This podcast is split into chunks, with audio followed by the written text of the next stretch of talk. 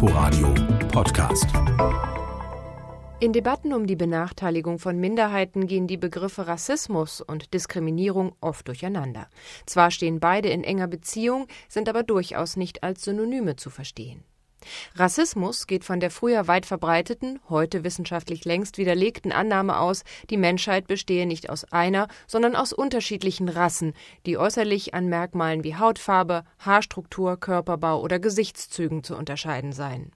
Damit einher gingen, nach der Rassentheorie, auch Unterschiede im Hinblick auf intellektuelle oder andere grundlegende Fähigkeiten.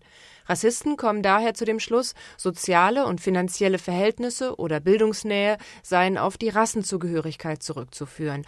Angehörige der einen seien also denen einer anderen Rasse von Natur aus überlegen.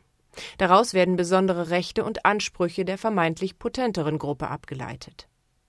Diskriminierung ist die Folge eines solchen Überlegenheitsgefühls, kann sich aber nicht nur gegen Angehörige anderer ethnischer Gruppen richten, sondern gegen alle, die sich unterscheiden, sei es in Glauben, Alter, Geschlecht, sexueller Orientierung oder körperlicher und geistiger Gesundheit. Diskriminierung beschreibt dabei jedes Verhalten, das andere aufgrund solcher Kategorien benachteiligt, ausgrenzt, diffamiert oder belästigt, ob in Alltag, Schule oder Beruf, bei der Wohnungssuche, beim Arztbesuch oder bei Behördengängen.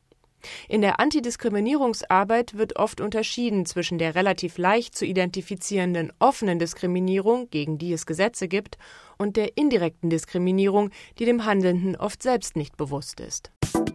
Inforadio Podcast.